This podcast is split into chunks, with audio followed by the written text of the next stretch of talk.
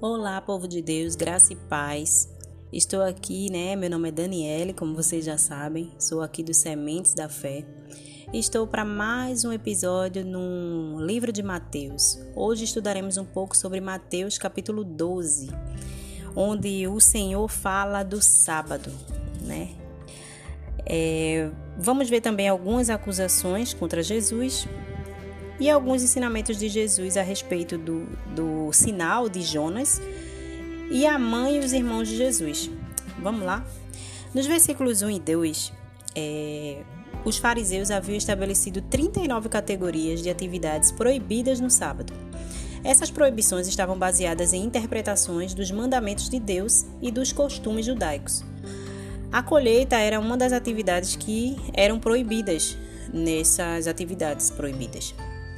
De acordo com os fariseus, quando os discípulos de Jesus pegaram as espigas e debulharam-nas com as mãos, eles estavam infringindo as normas. Mas eles colheram espigas para comer e não por razões comerciais. Eles não estavam trabalhando no sábado. Entretanto, os fariseus não podiam e também não queriam enxergar além dos termos técnicos da lei. Não davam lugar à compaixão, né? E estavam determinados a acusar Jesus de cometer delito de qualquer forma. No verso 4, essa história sobre Davi foi registrada em 1 Samuel 21,16. Essa é história citada aqui, no verso 4.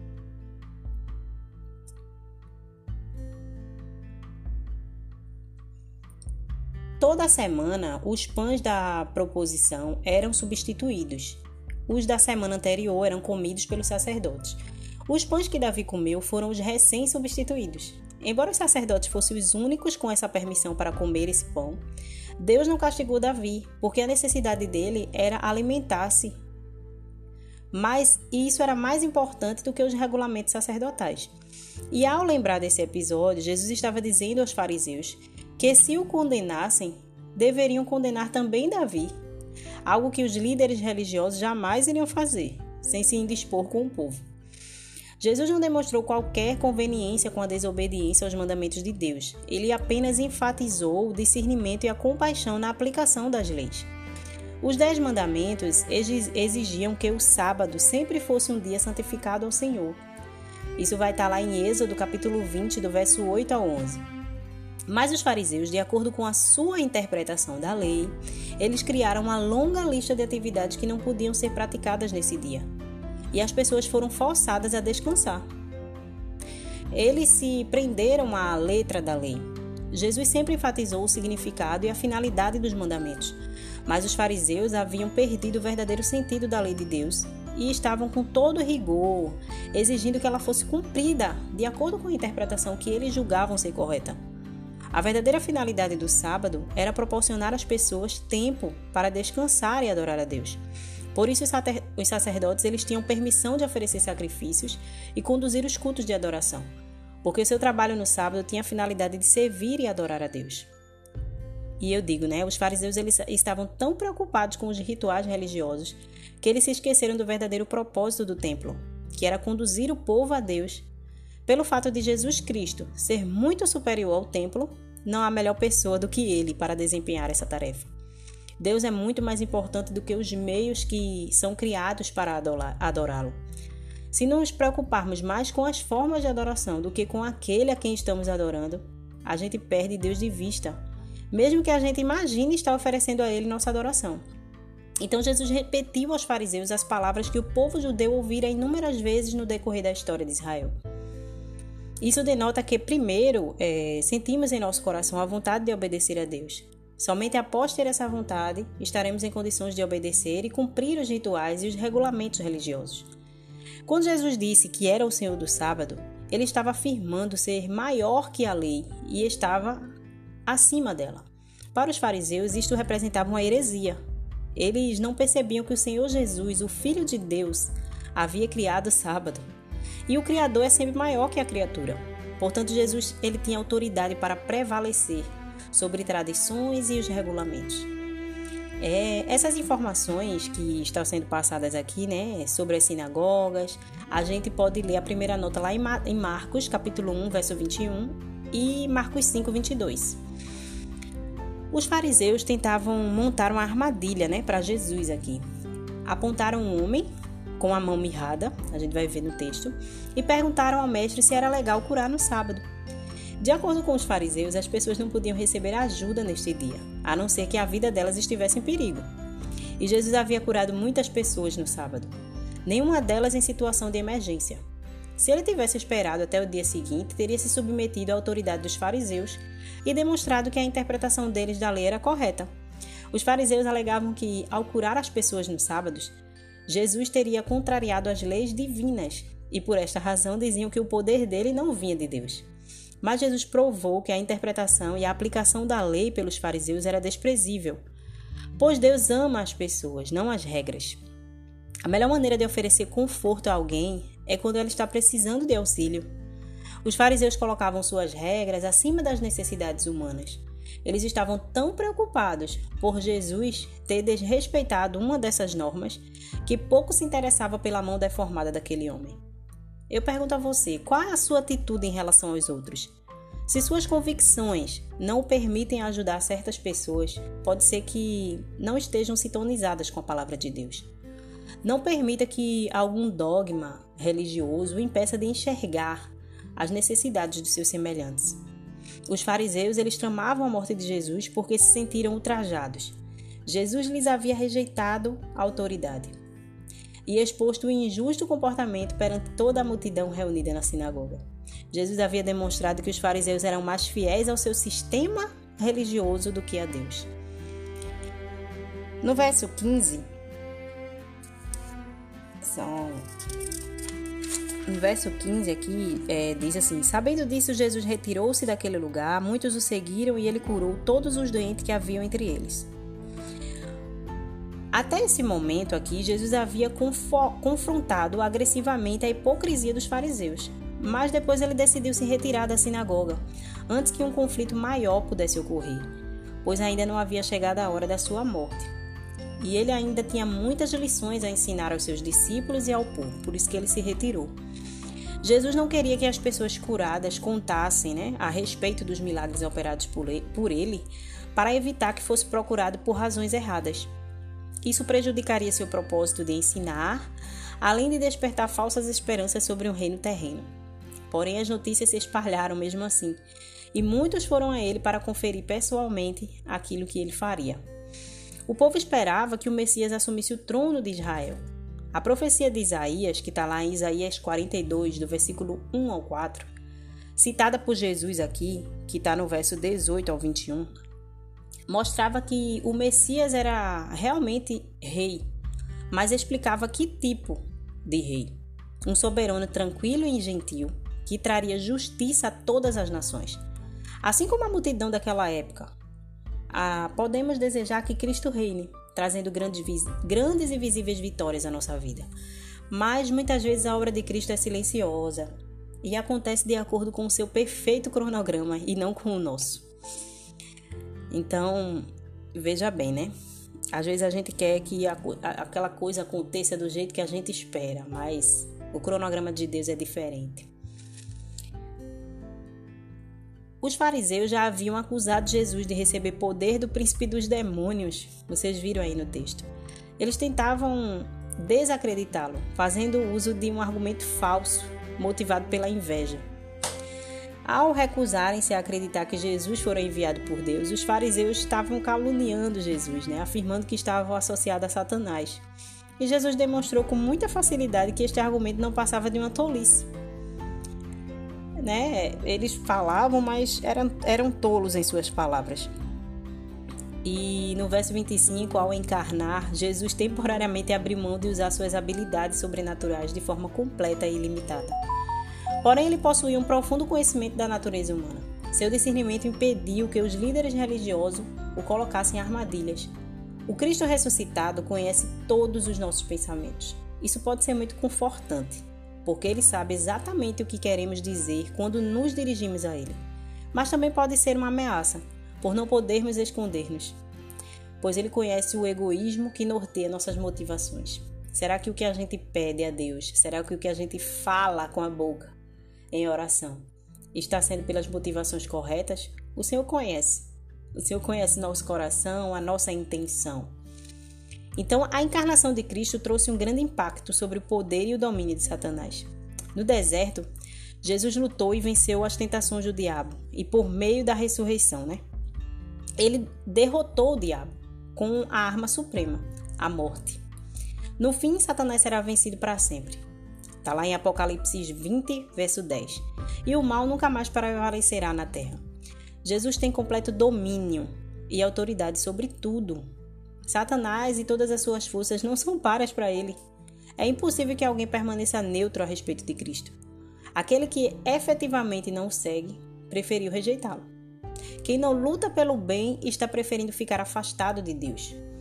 O único que é verdadeiramente bom, recusar a Cristo, é escolher aliar-se à equipe de Satanás. Ou, ou você está com Cristo ou você não está com ele. Se você não está com ele, com quem você está?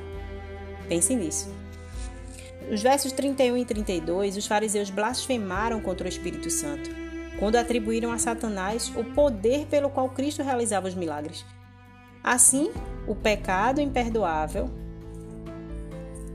é a deliberada recusa de reconhecer o poder de Deus em Cristo porque indicam a insensibilidade consciente e irreversível. Às vezes, os crentes se preocupam, pensando que podem ter cometido acidentalmente esse pecado imperdoável, que é a blasfêmia, né?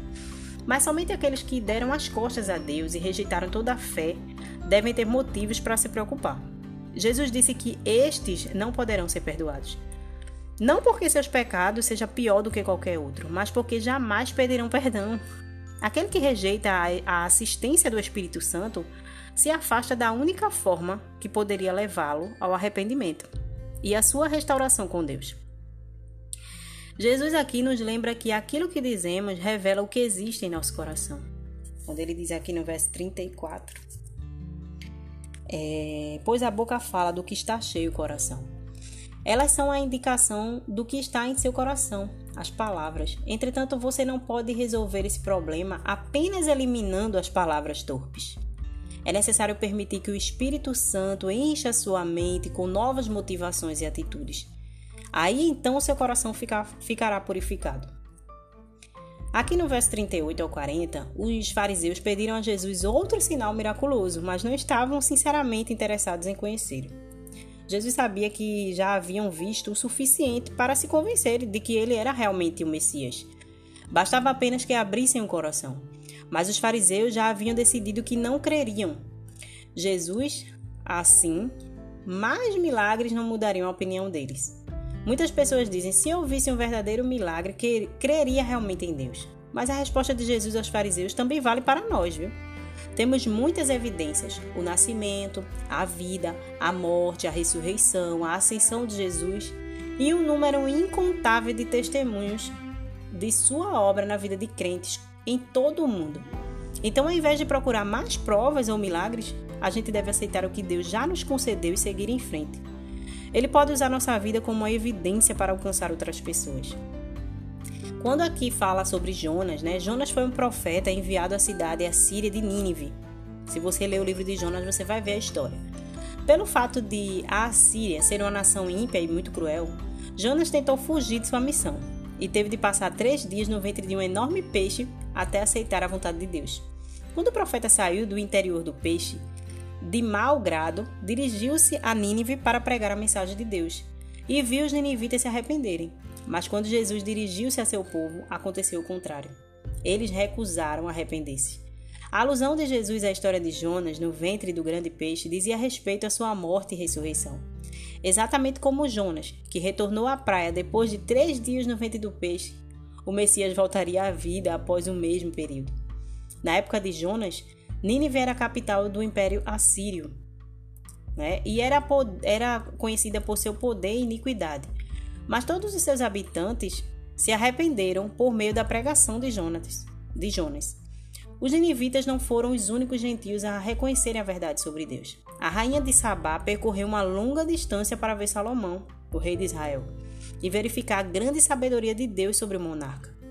Isso aí a gente vai ver no livro de Reis e também um pouquinho em Lucas. Alguns gentios demonstraram entender a verdade a respeito de Deus quando lhe foi apresentado, ao contrário dos líderes religiosos judeus que a ignoraram. Embora ele estivesse perante os seus olhos, eles negavam isso. Eu pergunto a você, como você responde às evidências e à verdade que fazem parte da sua vida? No, é, nessa passagem aqui, para finalizar, do verso 43 em diante, Jesus estava descrevendo a atitude da nação de Israel, particularmente dos líderes religiosos. Remover de sua vida o pecado, sem preenchê-la com Deus, deixará um grande espaço vazio que pode ser ocupado por Satanás. O livro de Esdras registra como as pessoas se libertaram da idolatria, mas deixaram de substituí-la pelo amor e a obediência de Deus. Libertar nossa vida do pecado é o primeiro passo, mas a gente deve também dar o segundo passo que é encher a nossa vida com a palavra de Deus e com o Espírito Santo. Pessoas vazias e complacentes representam um alvo fácil para Satanás. Aqui é, não é só aceitar Jesus. Ah, eu aceitei, eu ouvi uma palavra, levantei a mão naquele dia e eu vou é, passar a, a crer no Evangelho e tal. Mas a gente deve dar o segundo. O segundo passo é o quê? Ler a palavra, encher com a palavra de Deus, ser cheio do Espírito Santo para que assim a gente não seja alvo fácil para que Satanás possa colocar coisas em nossa mente, confundir a nossa vida e depois a gente voltar para o mundo. Então a gente não está fazendo nada. No verso 46 ao 50, é, Jesus faz um comentário. Ele diz aqui sobre a mãe e os irmãos, né? Falava ainda Jesus à multidão quando sua mãe e seus irmãos chegaram ao lado de fora querendo falar com ele. Alguém lhe disse: Tua mãe e teus irmãos estão lá fora e querem falar contigo. E ele responde, né? Quem é a minha mãe e meus irmãos? perguntou ele. E estendendo a mão para os discípulos, disse: Aqui estão a minha mãe e meus irmãos, pois quem faz a vontade de meu Pai está nos céus. Este é meu irmão, minha mãe e minha mãe. Meu irmão, minha irmã e minha mãe. Ao fazer esse comentário, Jesus ele não estava negando qualquer responsabilidade em relação à família dele terrena. Muito pelo contrário. Ele estava criticando os líderes religiosos por não obedecerem ao mandamento do Antigo Testamento quanto a honrar os pais. Na cruz, Jesus demonstrou cuidado com a segurança de sua mãe. E a gente pode ver isso mais na frente. Lá no capítulo 19 a gente vai ver. Há evidências de que Maria e os irmãos Jesus estavam presentes no cenáculo por ocasião do Pentecostes também, lá em Atos. Então, assim, as declarações de Jesus nessa passagem apenas enfatizam que os relacionamentos espirituais trazem tantos compromissos quanto os familiares e que ele estava abrindo o caminho para uma nova comunidade de crentes a igreja universal, a igreja toda, né? Que seria nossa família espiritual. Então, somos família, somos cristãos, né? Aqueles que são cristãos estão na mesma fé, são a família de Deus. Foi isso que Jesus estava falando aqui. E ele usou esse, esse momento em que a mãe e os irmãos chegam para justamente é, falar com os fariseus que estavam ali naquela, naquele momento. Essa é a palavra de hoje, né? Eu espero que vocês tenham aprendido, absorvido essa mensagem. Né? O Senhor nos instrui quanto ao sábado, nos instrui quanto é, que somos família, né? Aqueles incrédulos que muitas vezes não dão crédito à palavra de Deus, ele fala sobre como reagir a isso e que possamos cada vez mais estar é, seguros do que de quem a gente serve, com quem, quem temos crido. Eu espero que essa palavra tenha falado ao teu coração nessa manhã. Agradeço a Deus por cada vida que tenha ouvido essa mensagem. Que Deus possa capacitar vocês para algo muito maior. Fiquem com Deus e até amanhã.